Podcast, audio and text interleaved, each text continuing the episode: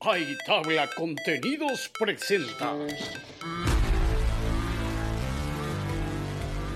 Todo lo que sucede en el mundo del ciclismo te lo contamos acá. Otra vuelta de piñón, mountain bike, enduro, descenso, ruta, pista, BMX y mucho más. Una entrega semanal para estar al día. Todo lo que sucede en Argentina y el mundo. Otra vuelta de piñón. Buenos días, buenas tardes, buenas noches. Bienvenidos al segundo episodio de la segunda temporada de Otra Vuelta de Piñón. Buenos días, buenas tardes, buenas noches. Miguel Leiva les habla. El nombre mío es Jonathan Ortiz porque no lo había dicho, así que lo tengo que decir. En este momento estamos eh, a través de comunicación este, telefónica grabando el podcast porque eh, estamos distanciados con Miguel. No, no es que nos hemos peleado, sino simplemente es que uno está en un lugar y otro en, el otro. Exactamente, bueno, ha surgido una inconveniencia, pero igual lo vamos a sacar adelante. Bueno, ¿con qué vamos, con qué vamos a repasar eh, este segundo episodio, Jonathan? Hablamos con Sol Suárez, ella es corredora de cross country y eh, tuvimos una muy pero muy rica entrevista que vamos a compartir con ustedes. También nos vamos por el lado del BMX para hablar un poco eh, de lo que tiene que ver con la programación para este año, diferentes fechas y cuestiones por el estilo que hay. Recuerden que habíamos dicho ya algo y habíamos adelantado un poquito en el primer episodio. Y además también con qué nos metemos. Nos metemos con ciclocross. Hablamos de una campeona que, del mundo que se retiró, pero que aparentemente estaría regresando eh, y directamente a tierras latinoamericanas. Pero si te parece, Miguel, vamos eh, directamente con la información. Perfecto, vamos entonces con toda la información. No hay batallas como las que se libran arriba de una bicicleta. Llega otra vuelta de piñón, ciclocross y gravel. Bueno, eh, estuvimos en una fecha más de la Copa del Mundo de ciclocross. Eh, empezamos con la categoría femenina. Como siempre dan que hablar eh, Lucinda Brand, Sten Van Empel, Put Pietersen, entre otras, pero son las que más se destacan.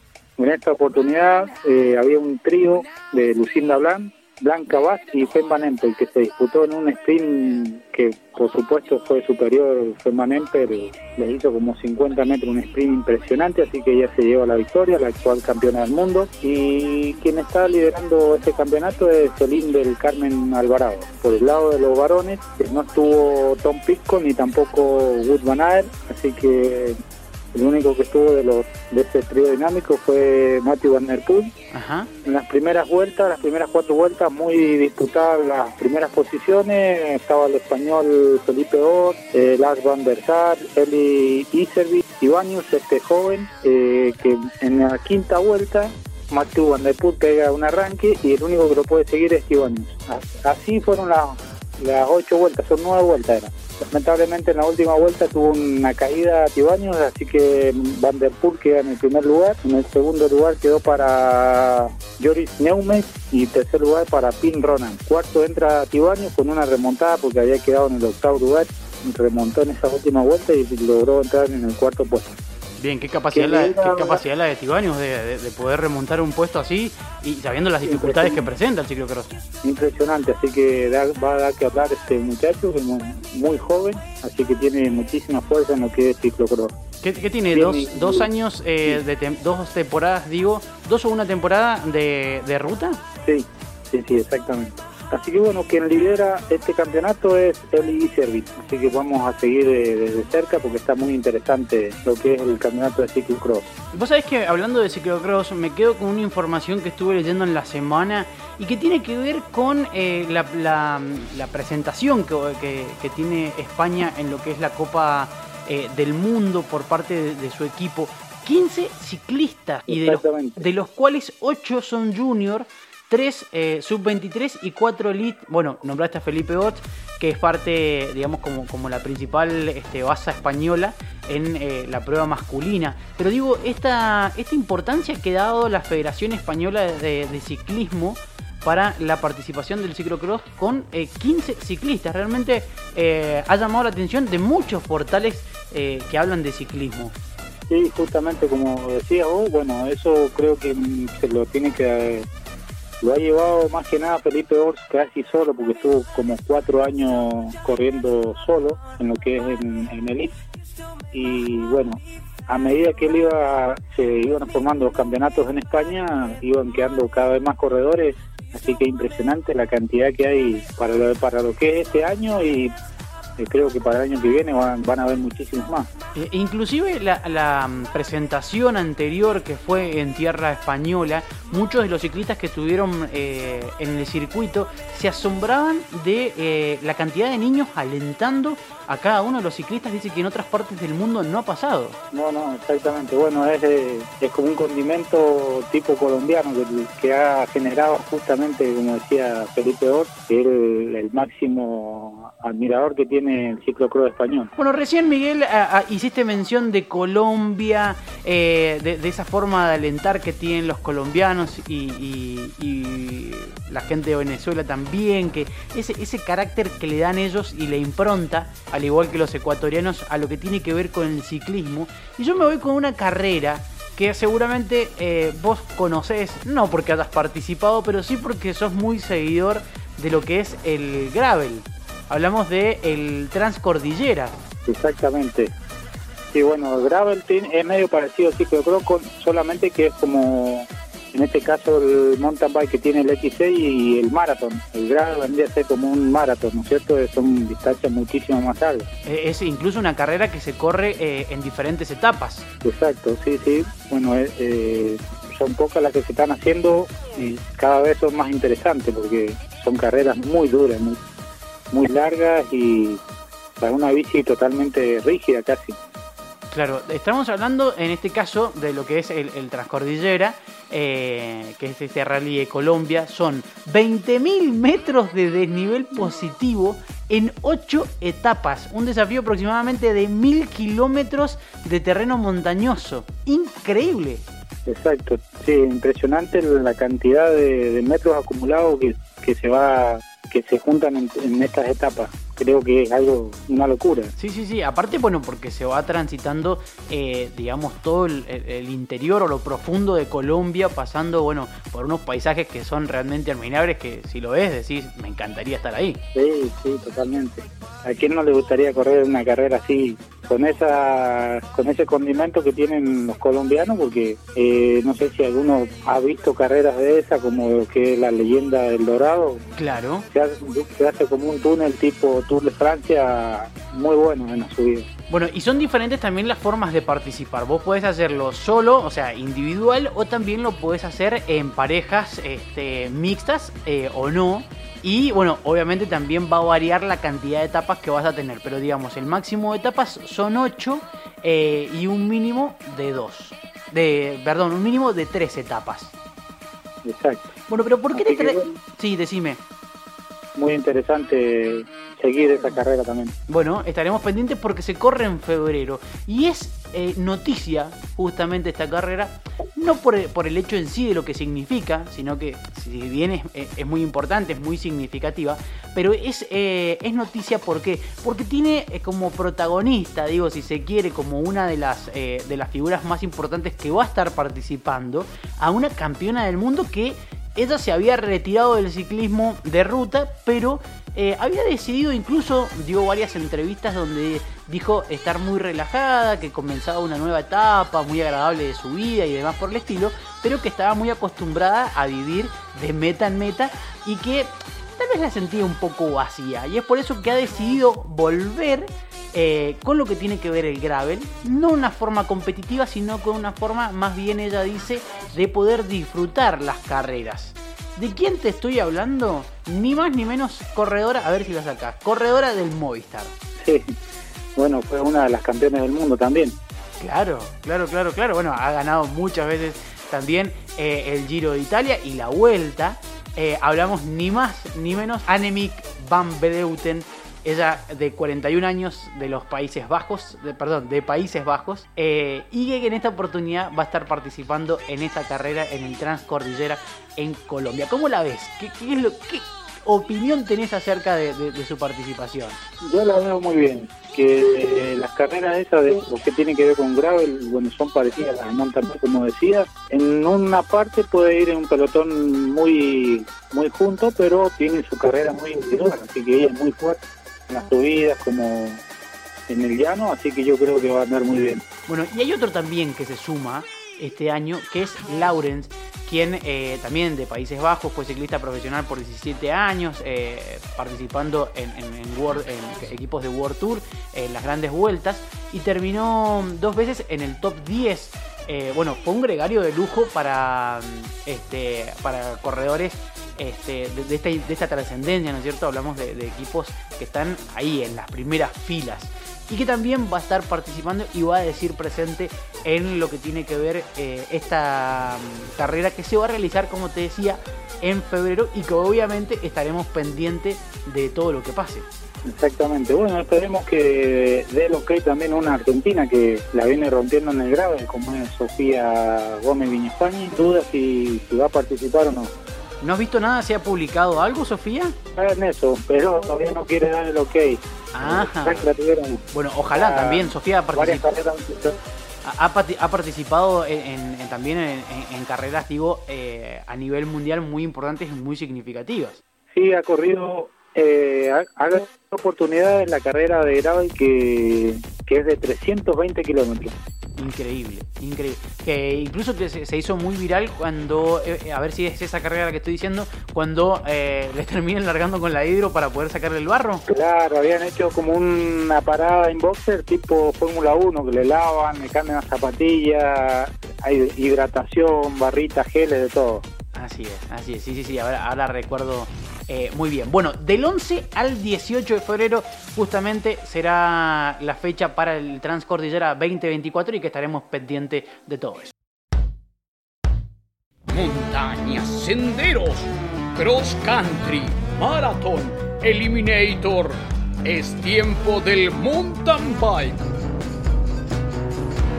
Estamos en comunicación con Sol Suárez, ciclista reconocida de toda Argentina y también en el exterior porque nos ha representado en muchas ocasiones. Lo hizo el año pasado, vamos a estar hablando también de eso. Buenos días, buenas tardes, buenas noches para vos. Bienvenida a otra vuelta de piñón. Buenas tardes, ¿cómo va? Bueno, todo muy bien. ¿Cómo está ese calor? Se te ve en las redes sociales que no te importa el calor y que le das este sin asco a la bici y no parás en ningún momento. No, está terrible. El calor en Buenos Aires está, eh, no, no, no se puede, no se puede más. Por eso, nada, ahora se está, hay que salir muy temprano. Eh, y bueno, eso hay que también dormir temprano y levantarse temprano para poder arrancar la mañana entrenando porque si no es imposible. Sol, ¿vos sos de Pilar? Yo soy de Pilar, sí, Pilar, Buenos Aires, a 35 kilómetros de Capital Federal. Para aquellos que estamos en el interior de, del país, contextualizarnos más o menos con la geografía, ¿qué, ¿qué panorama te presenta la zona? Llano, o sea, imagínate que yo, en, yo hago más o menos por día 100 kilómetros en entrenamiento y en 100 kilómetros tengo entre 60 y 80 eh, metros de desnivel nada más. Claro. claro. Bueno, eh, sin embargo, eh, sos de, subir, te sigo mucho en redes sociales, te seguimos con, todo el equipo de Otra Vuelta de Piñón y somos de ir viendo y ahí chusmeando un poco lo que haces. no solamente este, haces montaña, sino que también le das algo de ruta. Sí, en realidad el año pasado corrí mis dos primeras cargas de ruta para probar. Tenía ganas de paso tanto tiempo arriba de la rutera, la monta en prácticamente la uso nada más para correr que nada, tenía muchas ganas de, probar y hay que usar esta bici también a ver, a ver cómo me sentía. Es otra disciplina completamente distinta, sí. pero bueno, me tocó correr o sea, con mis amigos, con la gente que entreno siempre, todos los días, entonces nada, fue también divertido. Eh, fue una experiencia linda que tenía muchas ganas de vivir. Sigo igualmente eligiendo el mountain, es mi prioridad, pero bueno, era algo que me quería sacar las ganas. Y si hablamos de mountain, tenemos que hablar de XCO, de Eliminator, también de carrera por relevos. Sí, eh, bueno, sí, todo lo que es relacionado con el ciclismo de montaña. Me gusta mucho todo lo que es técnica. Eh, si bien corrí algunas carreras como Río Pinto, que son más rally, no tienen tanta dificultad técnica, no son de las que más me gustan. Eh, pero sí, eh, estoy más enfocada en lo que es el, el XCO. Eh, el año pasado, bueno, también eh, corrí barrigas de Eliminator. De hecho, bueno, estuve en el Mundial en Indonesia. Bueno. y es, son de las disciplinas que, más me gustan, ¿no? He corrido también, ahora estoy entrándome mucho en lo que son las carreras por etapas.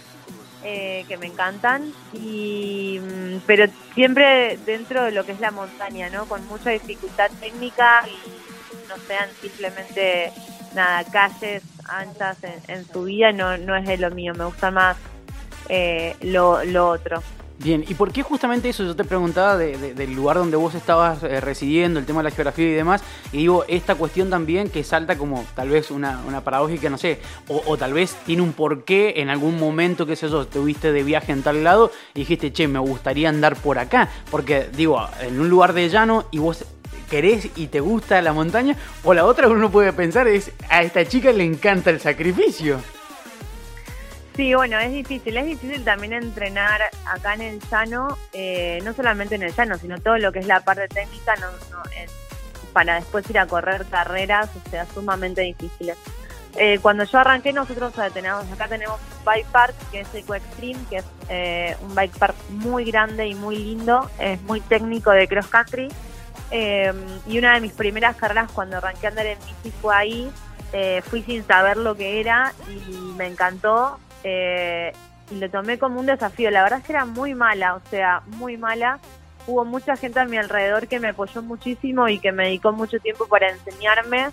Y mm, nada, fui aprendiendo y fue también, bueno, esto, un, desafío decirse, a ver, si lo intento, doy mi máximo esfuerzo, ¿hasta dónde puedo llegar? O sea, ¿lo puedo lograr? O sea, en un lugar en donde, bueno, las condiciones no me favorecen, eh, tenía pocos años arriba de la bici, eh, no me quedó otra que empezar a viajar, así que viajé mucho al interior, Jujuy, Tucumán, Catamarca, fueron provincias donde aparte hay ciclistas de, mucho nivel y que me enseñaron eh, muchísimo, así que creo que que la clave fue, fue eso, fue viajar y, a prueba y error, eh, perder, perder los miedos, no frustrarse, o sea, eran a veces iba a carreras y siempre salía última, me lapeaban. Eh, entonces era decir, bueno, yo vengo acá a aprender y lo tomaba como eso, como un aprendizaje. Así que eso me fortaleció mucho también. Bueno, sos mucho y de reflejar esto que lo acabas de decir. Yo lo pensaba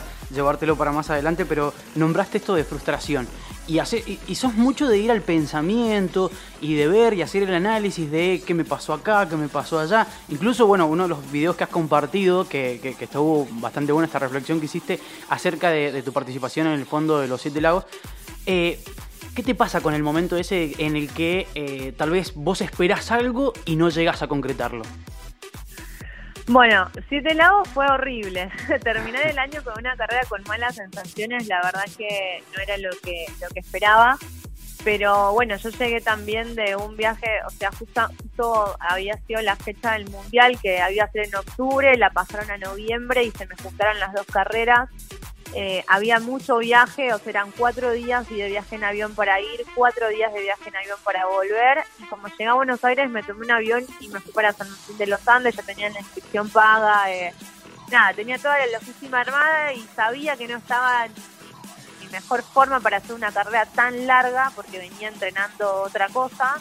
Eh, pero bueno, fui igual y no, no la pasé bien. me pasaron todos y ya en un momento fue, bueno, terminarla. Eh, así todo la terminé. Eh, en esa carrera creo que quedé séptima, tampoco es que quedé tan mal, pero las sensaciones uno va teniendo cuando ya se conoce cómo es uno corriendo, y dice, o sea, la verdad no sé si tendría que haber venido. Eh, pero nada, bueno, estuve ahí y me, me tocó y la reflexión fue, fue eso, ¿no? Que a veces también hay que escuchar al cuerpo y que a veces, no sé, no, las cosas no nos salen bien y, y decimos, bueno, no sé, yo podría haber vuelto diciendo, terminé el año así, a veces después cuesta entrenar y decirte, ¿por qué fue que me fue? Porque yo hago rendimiento, porque todos son mejores que yo, eh, ¿qué pasa? Eh, bueno, entonces es bueno ver, eh, analizar de cómo llegamos ahí, qué fue lo que hicimos, si nos preparamos, si no, o sea, empezar como a ver en todas las pequeñas cosas que hacen a la carrera, que no es solamente subir a la bici y correr, eh, y a partir de eso, nada, empezar a trabajar, y de ahí es donde yo junto a Ana digo, che, tengo que seguir entrenando eh, y me motivo. Y me motivo mucho de mis frustraciones, o sea, me motivo mucho de, las, de las cosas en donde no me van tan bien, o de las cosas donde no soy buena. Encuentro mucho mi motivación ahí, en esto de superarme todo el tiempo y de eh, la intriga que me da saber de realmente si doy lo mejor de mí y doy mi máximo sacrificio, hasta dónde puedo llegar dando eso. Eh, y creo que es ahí en donde, nada, donde yo construí toda, toda mi carrera deportiva en estos últimos cuatro años.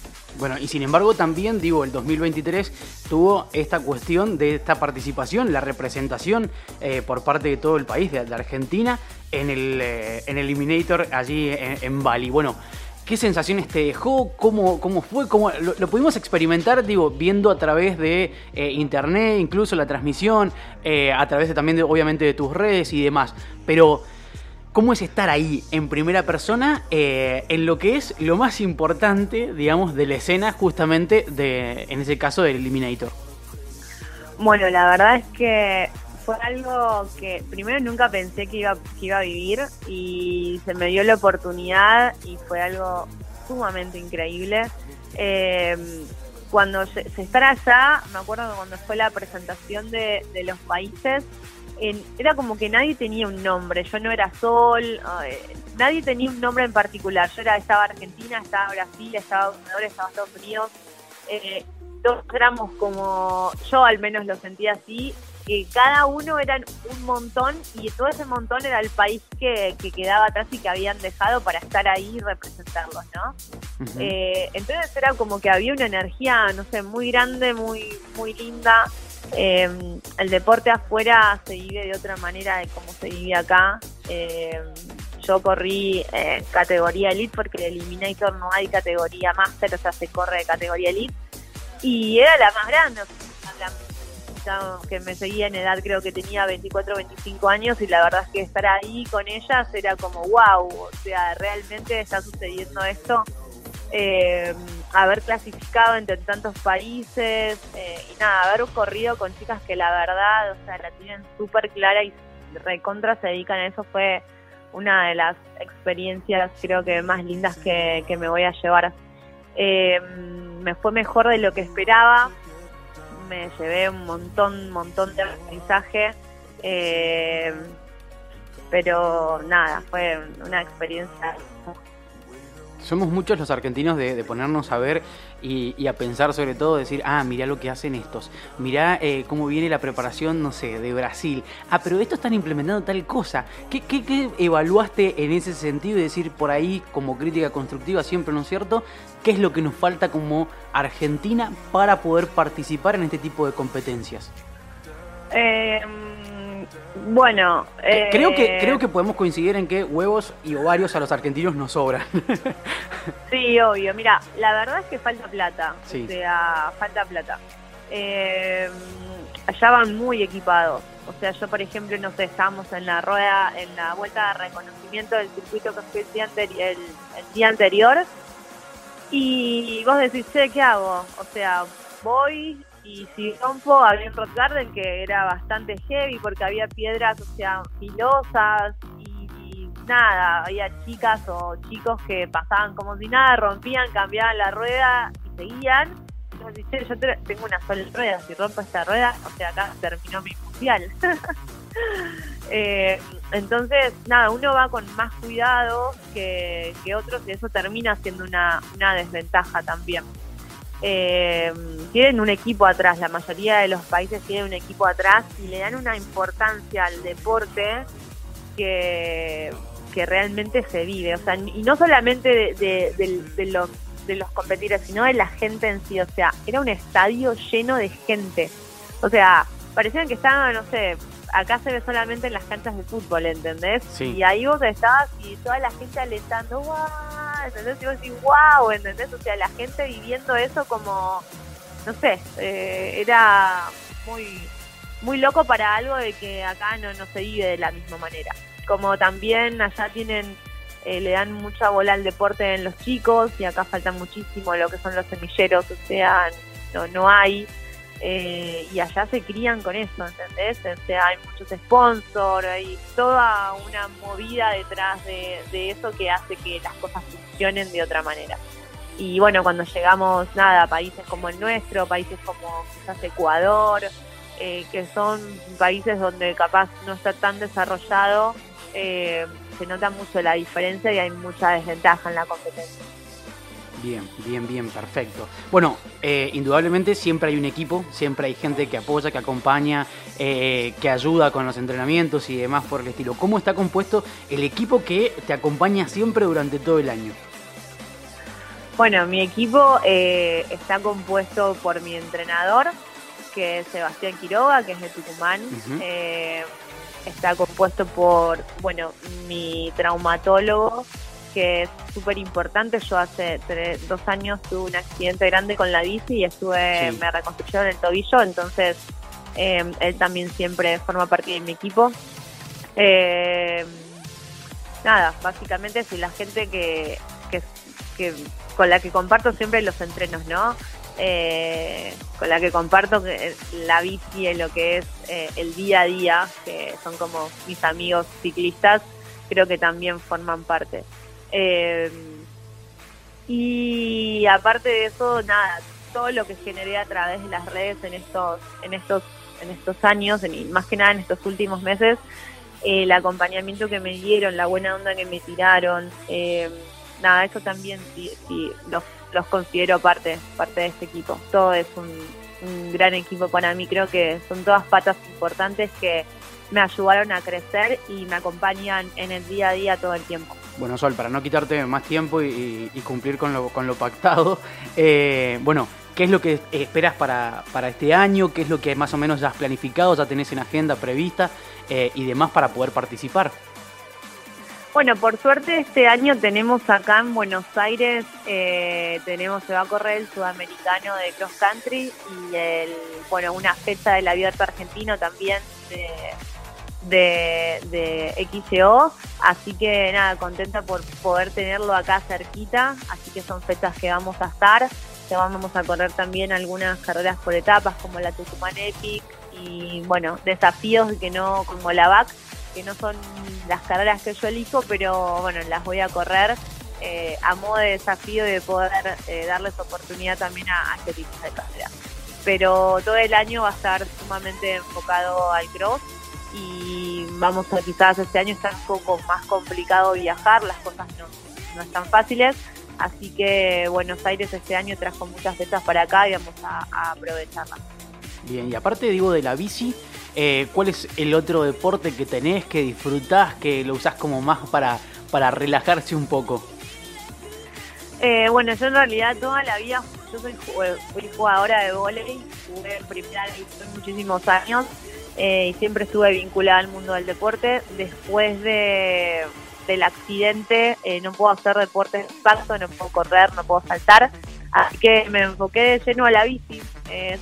por ahora lo único que hago es la bici que me lleva muchísimo tiempo eh, y no nada no no me da no me da para hacer para hacer otra cosa así que por ahora solo solo la bici agradecerte muchísimo por estos minutos con otra vuelta de piñón y bueno esperamos este, poder estar eh, siguiendo todos los pasos que vas a, realizar este año para estar pendiente ahí de, cada una de las presentaciones que tengas en cada uno de los eh, torneos y desafíos que hay por delante en este 2024 bueno, gracias a ustedes por brindarme el espacio y, nada, que, que arranquen bien el año y nos estamos viendo.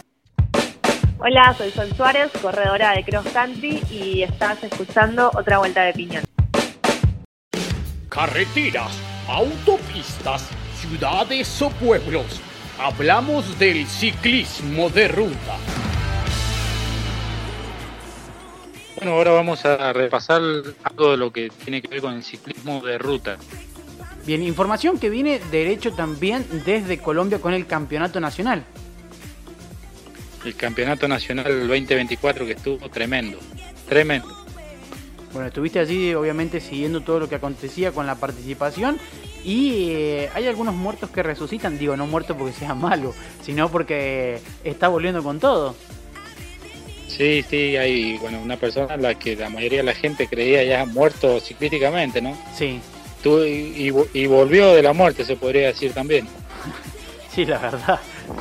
Sí, porque el accidente que tuvo fue terrible. ¿De quién estamos hablando? Bueno, no sé si vieron, sí, de Egan Bernal, justamente, corredor de Linios. Me, me decías que si habíamos visto. No sé si habían podido seguir la carrera, impresionante el marco de gente, gente por todos lados alentando a los corredores, creo que estaba casi todo el país, era impresionante la cantidad que había, en todos lados, en todo lo que fue el, recorrido de la ruta. Es que a diferencia de otros años, yo en esta oportunidad lo vi eh, al campeonato nacional como tal vez más publicitado, si se quiere. Sí, sí, sí, sí, sí, bueno, a nivel internacional justamente tuvo mucha repercusión. Bueno, y, sin, embargo, a ver, eh, a ver, Egan eh, está volviendo y, y bastante bien. Eh, hubo un ganador, un campeón nacional. Exactamente, bueno, que a los últimos tres kilómetros hizo una diferencia y la mantuvo. Y bueno, una, una diferencia bastante grande y la pudo mantener. El ganador fue Alejandro Osorio del GW Arco Shimano. Sí, un, joven, de, un joven de 25 años, sí. 25 años que salió a ganar la carrera y estamos hablando de los pesos pesados del ciclismo nacional y se queda con el, con el título tan ansiado por todos. Exactamente, sí. Todo lo que el colombiano escarabajo quiere quedarse con el título nacional, ¿no? Es sin embargo, este, este es, digo, es sin embargo este campeonato eh, una bisagra para, porque incluso a él se lo escuchó en varias declaraciones eh, decir que si bien está lindo correr en Sudamérica y le gusta correr en Sudamérica, eh, eh, digamos, el lugar número uno para el ciclismo de ruta es Europa. Justamente, exactamente.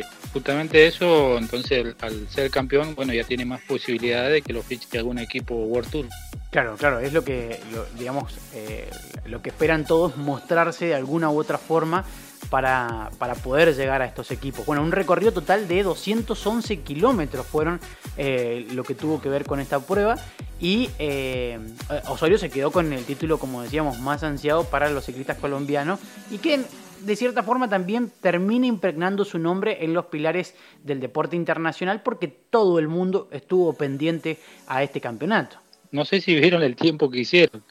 4 eh, horas 53 minutos, impresionante. Increíble, increíble, increíble. Si, si, nos ponemos a sacar por ahí un promedio, es una velocidad de, locos. Sí, sí, sí, sí. No, no, fue una locura el, campeonato, todo muy, muy bueno. Bueno, ¿y quién siguió en, en, el segundo y el tercer puesto? En el segundo y el tercer lugar fue peleado, hasta el, hubo, no hubo nada, ni medio segundo de diferencia entraron a cuatro segundos del primero, quedó Sergio Ita se adjudica el segundo lugar, el, el Bora Hatboro. Sí, sí, sí. Y en tercer lugar, Egan Bernal, de Indio Grenadier. Increíble. Impresionante, esa, esa, esa llegada por el segundo y tercer puesto estuvo muy buena. Bueno, eh, en las declaraciones, si te parece, tenemos para compartir las declaraciones de Osorio y esto decía. Equipo íbamos tirando fuerte. Eh, se lo agradezco a mi hermano Caballo que la dio toda por mí. Esto, en una parte me sentí mal y, yo pensaba, no, no la puedo responder a mi hermano. Obviamente a mi equipo también le quiero responder, pero a mi hermano es algo especial tenerlo en el equipo de nuevo. Eh, nada, un saludo a mi familia Osorio Carvajal que está acá, súper orgulloso, súper contento. Esto es un sueño, le decía a mi, al profe, a mi hermano, que este era mi sueño. Y bueno, eh, se cumple, mi sueño era ser campeón nacional. Eh, no, súper contento. Es algo increíble. Eh, bueno, me, me, me cogí a la casa por lo mismo porque me parece algo increíble ser campeón nacional. gracias a todos los que. Gracias a todos. He creído en mí siempre. Eh, esto es una señal de que soy un gran corredor, de los mejores de Colombia. Y bueno, demostrándolo, eh, pese a, los, a, las, a las rachas malas, estamos acá súper contentos. Y nada, vamos a aportar esa amarilla azul y roja con, con el mayor orgullo y tratarlo de hacerlo de la mejor manera. Eh, súper contento, este es un sueño cumplido. Eh, un agradecimiento a todo mi equipo, Pinzón, Robinson López, bueno, eh, un saludo para eh, mi hermano.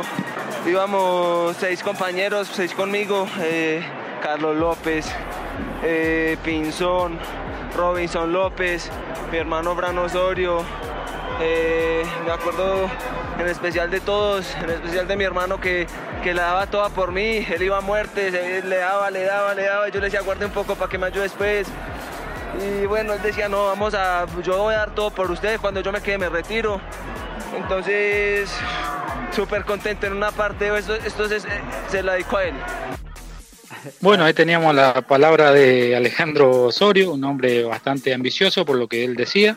Así que bueno, esperemos que tenga suerte la posibilidad de que lo fiche algún equipo grande. Bueno, este evento eh, que también destaca este, el regreso al calendario de la Unión Ciclista Internacional y que se perfila no solo también como un desafío eh, para los participantes, sino también como una vitrina global, como lo decíamos, para todos los ciclistas eh, de aquel país que sin embargo, este, bueno, lamentablemente es así. El título es para uno solo. En este caso, el afortunado fue Osorio y veremos eh, cómo se porta en este año, si puede vestir esa camiseta colombiana por los campos europeos. Bicicletas de tamaño compacto, trucos y acrobacias, pistas cerradas con obstáculos, destreza física y habilidades técnicas es momento de BMX.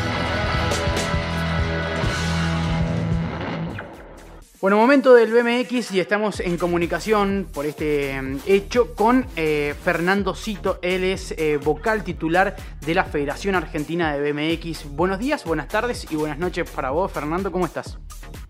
¿Qué tal? ¿Todo bien? ¿Cómo andan ustedes? Pero muy bien, bueno, encantadísimos de, poder dialogar con, ustedes, digo, en tu, en tu persona, eh, englobamos a toda la federación. Eh, bueno, importantísimo primero que nada para felicitar el trabajo que han realizado durante todo el 2023 eh, en cuestión de, bueno, de la participación de todos los argentinos que estuvieron este, en el Mundial, de cada uno de, los torneos y las competencias, porque realmente siempre que hemos tenido la oportunidad lo hemos remarcado acá en otra vuelta de piñón. Eh, en comparación por ahí con otras este, federaciones y demás, que no es malo el, laburo que hacen, pero eh, sí por ahí un poco más desprolijo. Sabemos que en diferentes lugares eh, y en diferentes modalidades del ciclismo, hablo del, mountain bike, hablo del ciclismo de ruta y demás por el estilo, están como todavía acomodándose. Es una situación un poco complicada el laburar en Argentina, pero bueno, es para destacar realmente eh, el laburo que hace toda la Federación Argentina. Se estuvieron reuniendo en diciembre, evaluando todo lo que tiene que ver con el calendario 2024, ya hay fechas eh, que se han este, publicado y demás que tienen que ver justamente con eh, el campeonato argentino. Hay un montón de información para, preguntarte, para, para consultar. Voy a comenzar por tal vez aquello que presentó un poco de polémica y demás. Sabemos que estamos enfrentando este, un año bastante complicado en lo económico y, todo lo que tiene que ver con esto. Si bien la federación salió a aclarar esta situación, porque, bueno, a raíz de que también está en disputa eh, todo lo que tiene que ver con eh, la, participación eh, de, Juegos Olímpicos y demás, entonces cómo se organiza la ayuda económica que se baja de nación y demás por el estilo, pero bueno, queremos remarcar este hecho que, la federación ya lo había aclarado, pero igualmente, aquellos fondos que se reciben, y digo, en sí la ayuda y la colaboración por parte de la federación está apuntada principalmente a quienes compiten en elite, que son justamente los representantes para los Juegos Olímpicos. Sí, como, como bien sabrás, cada, cada año se presenta una carpeta con un presupuesto que arma el cuerpo técnico de la selección, al cual eh, está incluida pretemporada y Copas del Mundo, Copas Latinas, Campeonato Mundial, bueno, todas las carreras internacionales donde apunta el cuerpo técnico con los chicos de la selección, ¿no? Uno siempre pide la mayor cantidad de, viajes posible tanto para los chicos eh, y que se puedan seguir sumando más corredores. Eh, cada año, obviamente, el presupuesto se va achicando, se va acotando, eh, y lo que pasó este año fue que, bueno, por parte de Lenar, se decidió Lenar de, que solo iba a apoyar a los varones elite que tienen posibilidades de lograr la plaza para ir a, los Juegos Olímpicos de París 2024. como salió publicado por algunos lados, no es que el resto no está dentro del seleccionado argentino.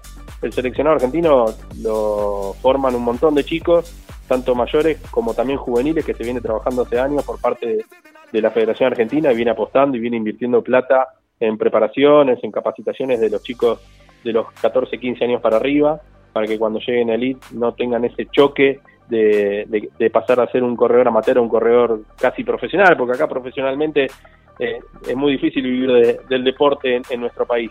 Pero bueno, eh, la decisión fue por parte del ENAR, no de la Federación Argentina, de, de achicar el presupuesto y que solo participen de esta Copa del Mundo, de, esta, de este inicio de Copa del Mundo, solo los varones elite que tienen posibilidades de, sumar puntos para, para, la plaza que por ahora tiene Argentina para París 2024.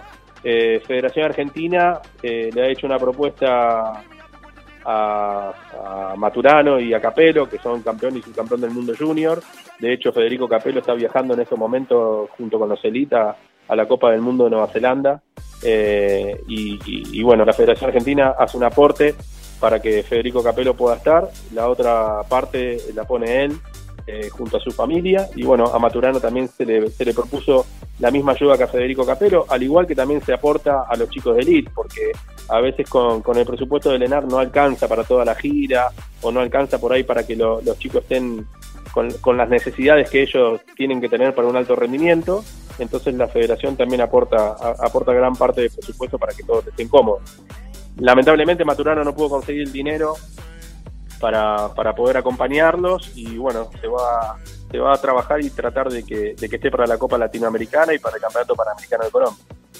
Sí, digo, porque evidentemente también este, a ver, que, no suene mal, pero hay que ir como seleccionando cuando el, recurso, el recurso no es tan abundante, hay que ir eh, seleccionando, priorizando tal vez si se quiere, eh, justamente en aquellos que mm, por ahí tienen la posibilidad de participar. Bueno, no sé, digo, este año por ahí la prioridad pasa por los Olímpicos.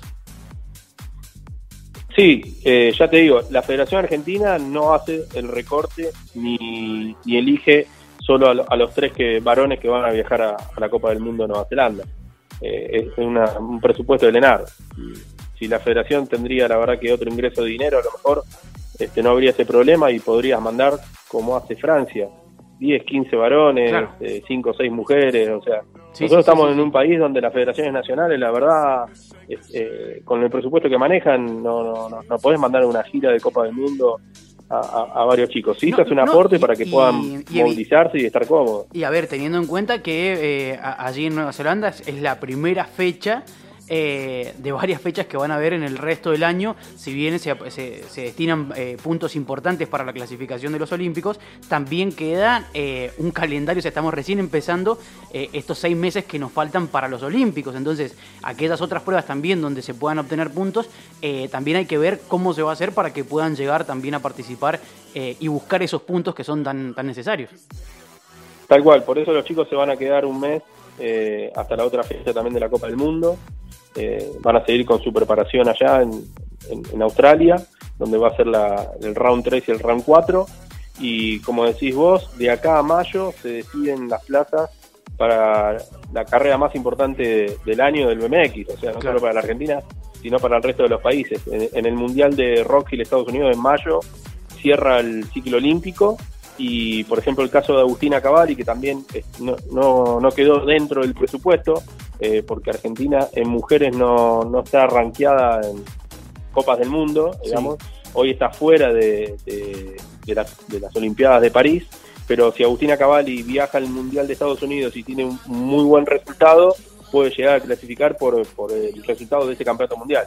Así que bueno, también Federación Argentina va a hacer lo posible para que Agustina Cavalli esté, esté en Rock Hill en el mundial, que es en mayo. Claro, bien, bien, perfecto. Bueno, aclarado este tema, pasamos con otra información que tiene que ver justamente con esta certificación que llega de UCI eh, acerca de la pista de Santiago del Estero. Sí, Santiago del Estero para el ambiente del BMX no es nuevo porque eh, fue elegida durante dos años seguidos la mejor pista del mundo por los mismos corredores, entrenadores y personal de la UCI cuando se hicieron aquellos siete años seguidos de Copa del Mundo. Eh, cada vez que vienen a Santiago del Estero, tanto corredores como cuerpos técnicos de otras selecciones, es una pista, la verdad que es muy rápida, es muy técnica y, bueno, el ambiente en la Argentina es, muy ameno para, para, cualquier extranjero que viene y como dicen ellos, que se sienten estrellas de rock, ¿viste? Entonces, la verdad que la pista de Santiago del Estero, solo, no solo por su construcción y por, por su diseño, está entre una de las mejores del mundo. Y bueno, y este premio por parte de la UCI, esta certificación, es para, para seguir rectificando de que Santiago del Estero está entre las mejores pistas del mundo, para darle la tranquilidad también a la gente de la Argentina y del resto de, América, que cuando vienen a Santiago del Estero está en una pista de primer nivel. Es un gran esfuerzo también que hace tanto el Club de Santiago del Estero como la gobernación para tenerla todo el año en óptimas condiciones. Eh, es una pista que siempre está abierta para todos, ya sea un corredor principiante de la categoría novicio que pasa por ahí por Santiago del Estero y la quiere visitar, o como para algún cuerpo técnico o un corredor del exterior que la quiere utilizar. La verdad que siempre Santiago del Estero tiene las puertas abiertas para todo el mundo y como ya te digo, es, un diseño de pista muy rápido, muy técnico y que a, todos los chicos que vienen a correr les gusta. Así es, así es, sí, sí, obviamente se refleja eh, el, laburo que se está poniendo, eh, digo, por parte de los locales, también por parte de la federación acompañando y demás, y eh, bueno, sí, ha sido, eh, como vos decís, una pista muy elogiada y, que los que han venido, han participado, se van muy gustosos de haber podido eh, transitar por esos lugares. Bueno, hablando de, trabajo, hablando de clubes, de, asociaciones y demás que forman la federación, ¿cómo es el laburo dentro de la federación con cada una de las entidades que, que la forman? Bueno, por lo general la Federación Argentina está compuesta por, por integrantes de varios clubes de, Argentina. Tratamos de que, de que haya representantes de todos los clubes para tener diferentes opiniones. Y la federación siempre va aconsejando en cuanto es al trabajo diario de cada club. Eh, tenemos el trabajo de los inspectores de pistas para cualquier consulta si necesitan hacer modificaciones. Eh, la federación trata de armar el campeonato argentino también bien repartido. Este año vuelve a estar Bahía Blanca para que sea un poquito más federal y que las fechas estén repartidas a lo largo y a lo ancho del país, donde hay pistas de BMX, para que todo el mundo pueda, pueda participar y que, ninguna, ningún club o ninguna pista quede, quede muy lejos o marginado del calendario. Pero bueno, para todo eso hay que hacer un trabajo no de la federación, sino también de los clubes, en poner las pistas en condiciones, en conseguir el apoyo por parte de las municipalidades o de las gobernaciones para que reciban una fecha de campeonato argentino que es muy, muy, muy importante y, mueve mucha gente también. Sobre todo se ve eh, con el laburo digo de la federación a diferente a diferencia de, otras modalidades que tiene el ciclismo. Digo, nosotros en otra vuelta de piñón hablamos de, de todo, hablamos de cicloturismo, de gravel, de este mountain, de bueno, de todo realmente. Y, se ve esta diferencia que por ahí eh, en la federación eh, del, de BMX se ve el laburo propio ¿sí? De, una federación con clubes que van laburando, laburando, laburando y no se fían tanto en eh, empresas o patrocinadores que van acompañando, si en otras se puede reflejar eso. Digo, eh, esto es producto también de la cantidad de, miembros que hay en cada uno de los grupos y que aportan en sí al, bien común de la federación. A ver, históricamente el bicicross eh, es un deporte que sale adelante gracias al trabajo de cada padre o de cada madre que trabaja en un club o en la Federación Argentina. Nosotros tenemos la suerte desde que se inició el bicicross que es un deporte muy familiero, donde no es que viene el corredor o el, atleta solo. Hasta los chicos grandes vienen en familia, hoy los que están casados vienen hasta con las esposas y los hijos. El nene más chico no es que el padre lo trae hasta la puerta, lo deja y, lo viene a buscar cuando termina la carrera, cuando termina el entrenamiento. Eh, en todas las carreras siempre viene acompañado un corredor, papá, mamá, un hermano, un tío, un abuelo que lo, que lo viene a ver. Y bueno, en los clubes también se refleja eso, gracias al trabajo de muchos padres eh, al sacrificio que hacen, eh, al dinero que aportan los socios de los clubes, bueno, se va manteniendo cada pista, cada institución, cada club. Eh, nosotros creo que a diferencia de otras disciplinas, somos por ahí la disciplina más familiera. Y así se vive también, así no, nos sentimos nosotros, somos una gran familia donde, donde nos conocemos todos, no somos muchos, no somos tantos, también somos una disciplina bastante chica comparación por ahí del mountain bike, el ciclismo de ruta o el ciclismo de pista. Bueno, pero a eh, ver, Fernando, también hay una realidad y es que eh, la participación que hubo en el Mundial de Glasgow por parte del BMX superó, pero bueno, está bien, eh, son otras también las modalidades y, las formas de, que puedan participar las otras modalidades, pero era increíble la cantidad este, de pilotos argentinos que estuvieron participando. Y vos lo decías, o sea, son familias y tuvimos la oportunidad de hablar con muchos de ellos que, estaban padre, madre e hijos participando. Tal cual. Lo que tiene de, raro en el ciclismo el BMX es que, por ejemplo, un campeonato mundial de juveniles o de Challenger, el, que paga la inscripción participa. No necesitas una clasificación, no necesitas un tiempo. Entonces, por ahí la familia, hay muchas familias que han vendido autos, han vendido motos para poder llevar al hijo a correr un campeonato del mundo. Eh, entonces, es un deporte muy familiero que, la verdad que mucha gente hace el esfuerzo para que su hijo esté en ese campeonato mundial y por suerte hasta hoy sigue siendo así. O sea, sigue siendo libre de participación. Puede correr tanto un chico que hace seis meses que está practicando como uno que lleva 20 años. O sea, no, no hay límites ni restricciones. Entonces, eso, eso se ve en todas partes del mundo. El BMX en todas partes del mundo es muy familiar. Sí, y que por suerte la UCI sigue manteniendo esta disciplina como, bueno, ahora cambiaron la franja etaria, ¿no? Y es a partir de los 12 años. Antes, con 6 años, vos podías ir a un mundial y salir campeón del mundo.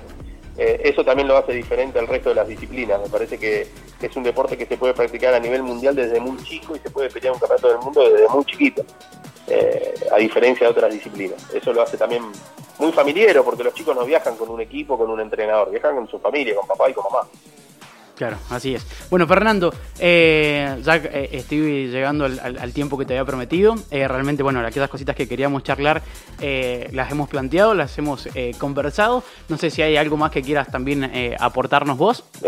que todo el mundo que quiera participar, participar de MX pregunte en su provincia, en su ciudad, donde está el circuito más cercano. Pueden consultar al Instagram de la Federación Argentina para que los podamos asesorar y que no se van a repetir, que es un deporte muy familiar. Yo de hecho tengo 43 y lo practico desde los 9 años sin parar. He competido en 6 mundiales. Bueno, hoy, hoy soy más dirigente que corredor, pero, pero somos un ambiente súper sano, un grupo de, de gente muy familiar, donde se hacen verdaderos amigos y donde se comparten vacaciones, fiestas, cumpleaños, además de cada carrera. Muy bien, Fernando, muchísimas gracias por estos minutos. Eh, en nombre, bueno, obviamente de, tu persona, pero también eh, para poder transmitírselo a toda la federación.